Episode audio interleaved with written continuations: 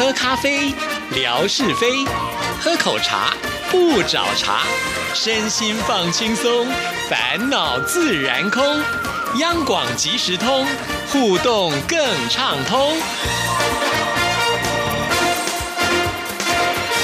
亲爱的听众朋友，大家好，欢迎收听今天的央广即时通，我是谭志毅，很开心文哥来了，文哥您好。Hello，Hello，志毅，还有所有央广即时通的听众朋友，大家好，收听央广即时通，生活好轻松。文哥呢，在上次来到我们节目当中，就讲到了番茄炒蛋啊、还预告也铺陈了一下这个番茄的台语。哎，我还是第一次听到 g a n a m i 我有没有讲对？音蛮近的啦，不过呢，有一点操林呆，操林呆、啊，有一点这个乳臭味在里头，讲的不是那么样的准，但是很可爱啊、嗯叫做什么？叫做干妈咪。干妈咪，你想嘛，每次到了秋冬季节，到了春季的这个这个时刻里头，其实我们在台湾呢、吃的最多的就是柑橘类。嗯，我们说橘子。橘子啊，对，干嘛啊，干嘛你就讲的这么标准啊。那么干嘛加一个蜜糖，叫做干嘛蜜，干妈咪，哎，这个就准了，但是少掉可爱了。所以我们常常讲啊，这个港星来到台湾，千万不要把普通话呢学的太标准。学了标准之后呢，就少掉了那个韵味了。OK，好，那回来了啊。我们上个星期聊到，就是呃，番茄炒蛋到底是应该是先炒番茄还是先炒蛋？那总算呢是做了一番厘清。不过我们也延伸出去说，哎，那那个这个番茄啊，呃，一般的这个讲法是什么？我。凡是讲到一个“番”字的啊，那大概就知道从南蛮地方，从南方呢传到中国，呃，也或者慢慢的传到台湾来。那我们就延伸出来说，那番茄在台湾怎么运用这样的一个名称？呃，确实，我们一般来讲都是从日本。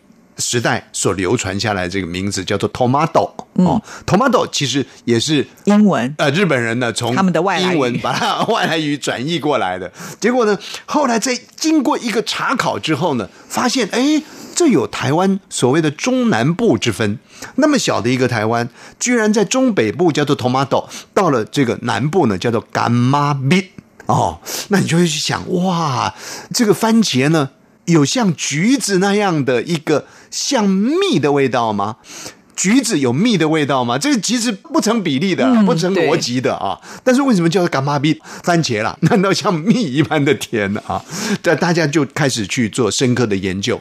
不过要讲干妈蜜之前呢、我们先放一边，我们先呢聊上次这个质疑有提到说，哎，其实这个番茄大陆的朋友呢叫做西红柿，对，啊，西方来的红柿子，这也代表呢是外来的东西，呃，所以西红柿。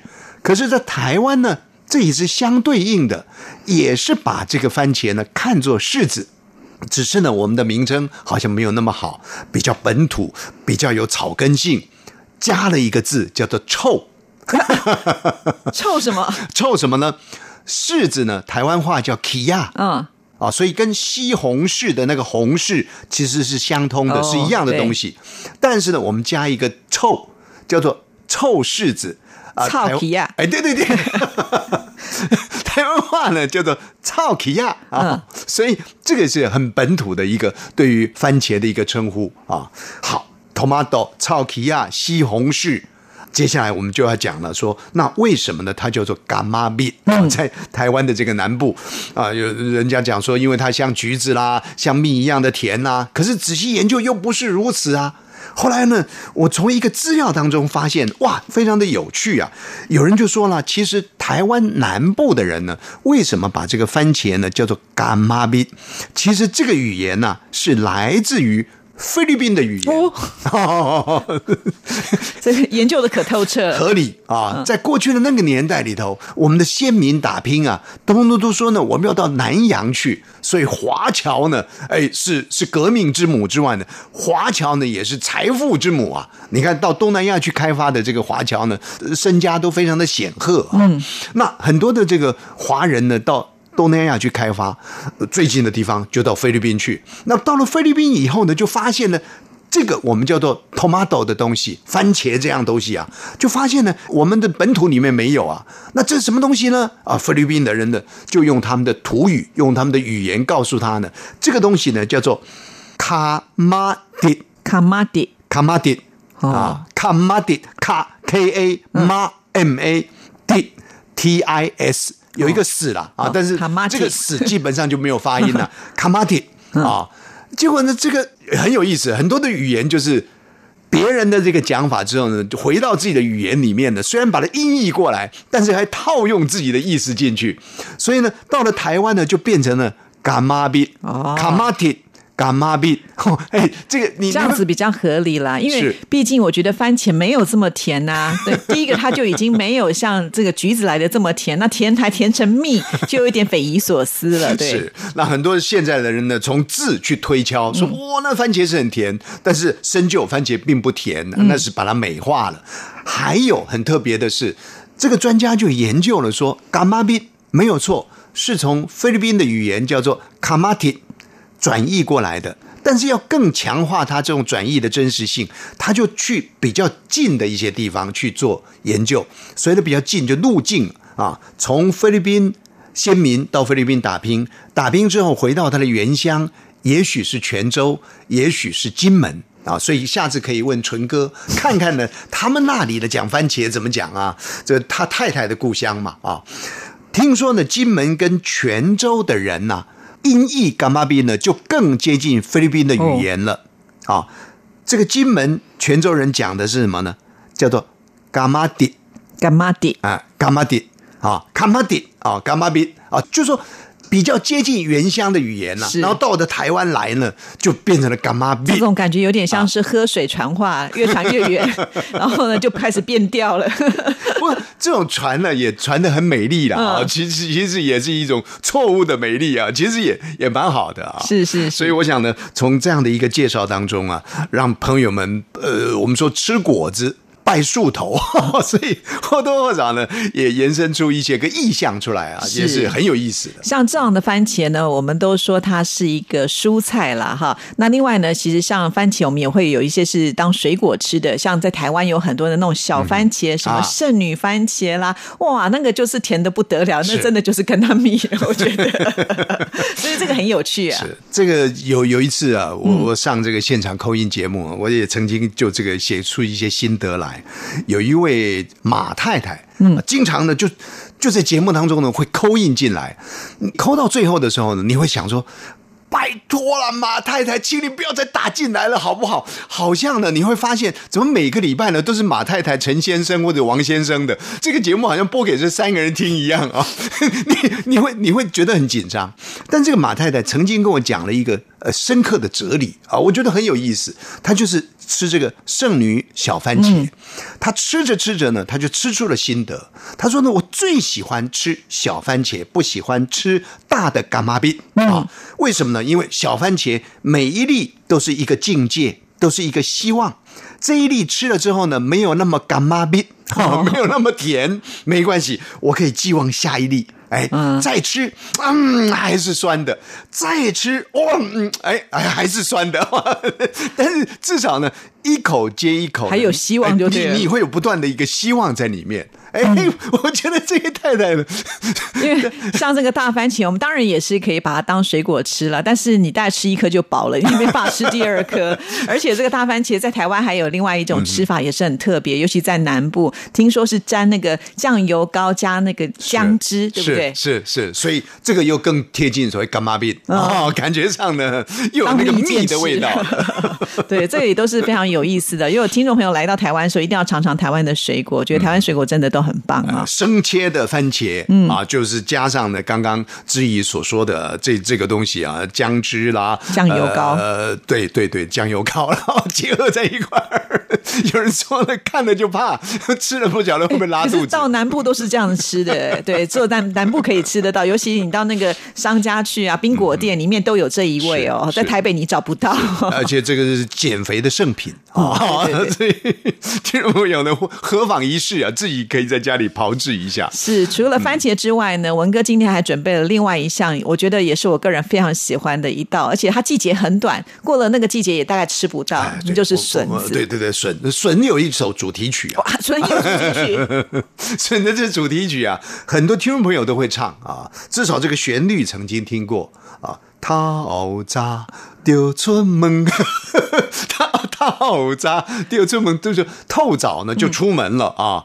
天色渐渐更，天色呢慢慢就发亮了。哎，不行啊，你要赶在天还没有亮之前呢，就要开始采收啊，否则这个笋子，听说太阳出来之后呢，那个就会纤维化了，嗯，就会老化掉了啊，就不好吃了。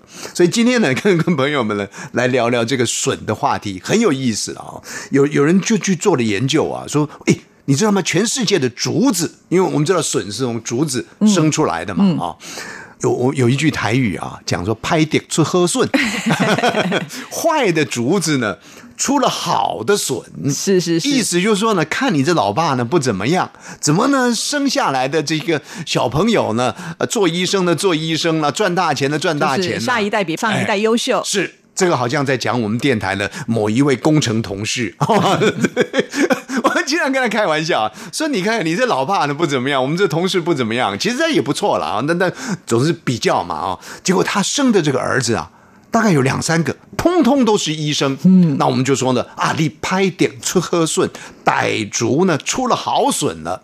结果他又讲了一句，他说你这个叫上联，还有一个下还有下联，哎，拍点出喝顺，喝顺的出轱辘，轱辘是什么？我不知道。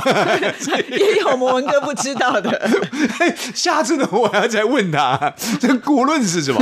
可能呢是塞翁失马焉知非福了。那塞翁得马了，又焉知非祸也不一定了。哦反正就转来转去的啊，很有意思。是是是反正就是我们讲到这个竹子啊，嗯。生活的运用很多，所以语言呢就跟竹子贴近在一块儿。那竹子呢，其实有千百种，嗯，哦，错品种有千百种。那竹子主要产在哪里呢？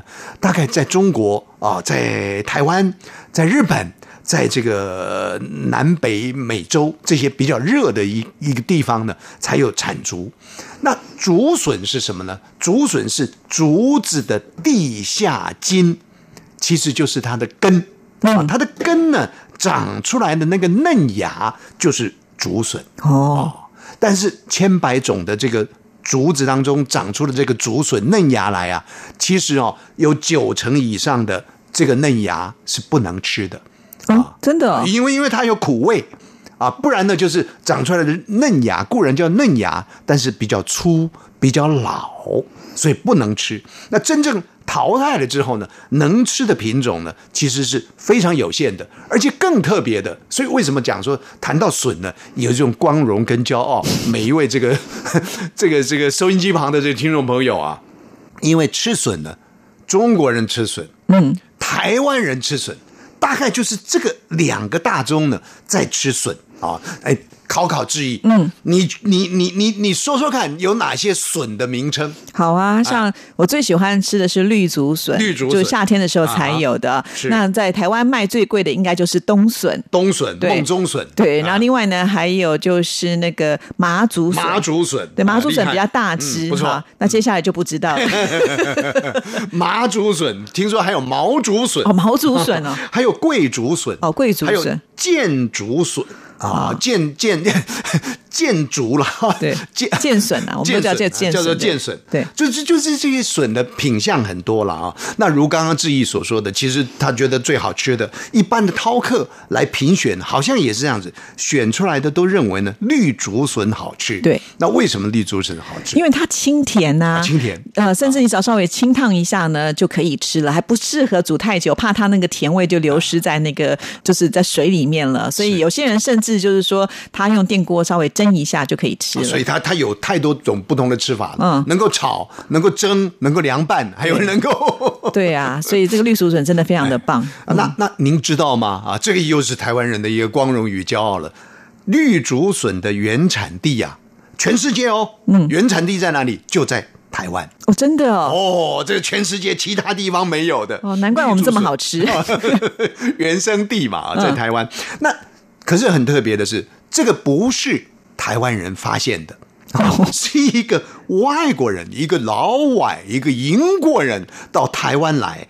他呢，在什么时候发现呢？在一八六四年的时候，这也够无聊了，到到山上去，这摸啊摸的，弄啊弄的，发现说，哎，这什么东西啊？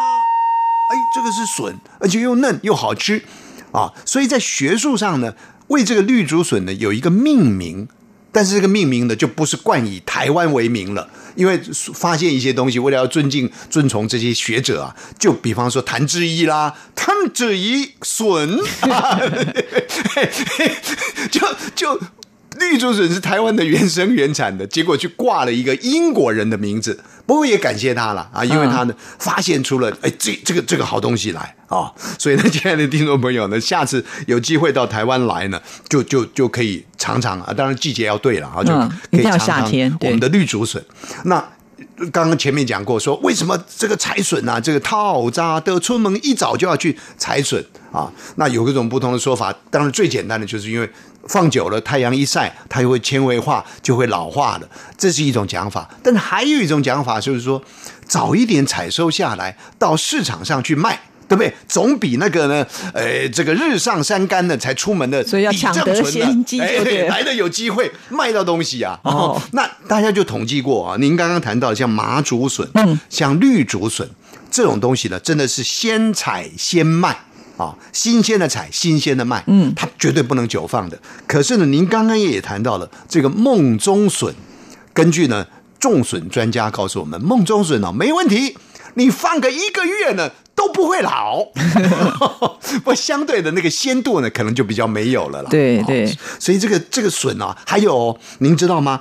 选这个绿竹笋啊，专家说呢，你要选那个类似像牛角一样有一点弯的，对对这个绿竹笋，为什么呢？因为他说呢，这个弯曲的像牛角的绿竹笋呢，它的肉会比较多。然后它的笋拓，也就是它的那个外头那个那个，诶，小时候我们常常扒那个 外头的那颗，哎，那个叫笋拓啊，嗯笋拓呢也比较少，所以它肉比较比较丰富。啊、所以，亲爱的听众朋友呢，您下次有机会来在台湾呢采购这个绿竹笋的话，就特别选那个牛角 绿竹笋。对啊，而且我觉得绿竹笋炖汤哦，那个整个汤头都不用调味，就非常非常的好吃。是啊，至于他们家呢也常炖啊，竹笋炒肉肉丝啊，那是打小孩好不好？对，在台湾小时候我们都会被体罚，老师都会有一个藤条或者是竹鞭呐、谁不乖的话呢，就要这个拿你的手心起来打。以前我们都觉得这就是竹笋炒肉丝。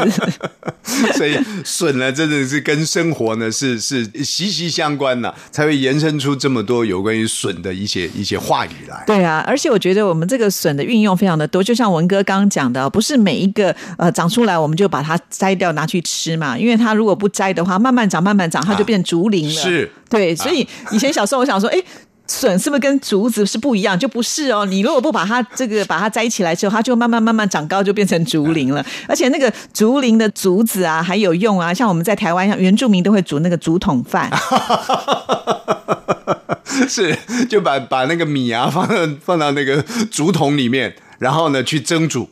对啊那就有那个竹筒的香味对，而且最重要是说，他们喜欢吃那个竹子里面的那一层膜。啊！对对对对对对对对对，那个那个熟了之后，那一层竹竹呃竹子里面的薄膜呢，也跟米饭呢就连接在一块儿。对对对就好像我们吃那个竹笙啊，哎，那薄薄的那一片呢，感觉呢就特别的香甜。对，所以其实呃，到台湾只要那个原住民部落的地方，你都可以吃得到这种竹筒饭。我觉得味道风味也是很不错的，这也是我想应该台湾特色吧。因为台湾竹林算是蛮多，尤其到那个南部的竹山呐、也是产笋子非常有名的地方哦。是尤其刚才提到这个冬笋啊，冬天的这个冬笋，它大部分都会用腌制的方式，它可以维持它比较长的时间，那你就可以拿来这个炖汤啦，或者是炒菜都非常非常的棒。啊，你看看这个，不但是年轻貌美的主持人呐、啊，因为爱吃嘛，同时呢，也是可以洗手做羹汤的主持人呐、谭志毅小姐啊。笋子吃了养颜美容啊，因为它没有什么热量啊，多吃一点还可以帮助消化，因为它纤维多、啊，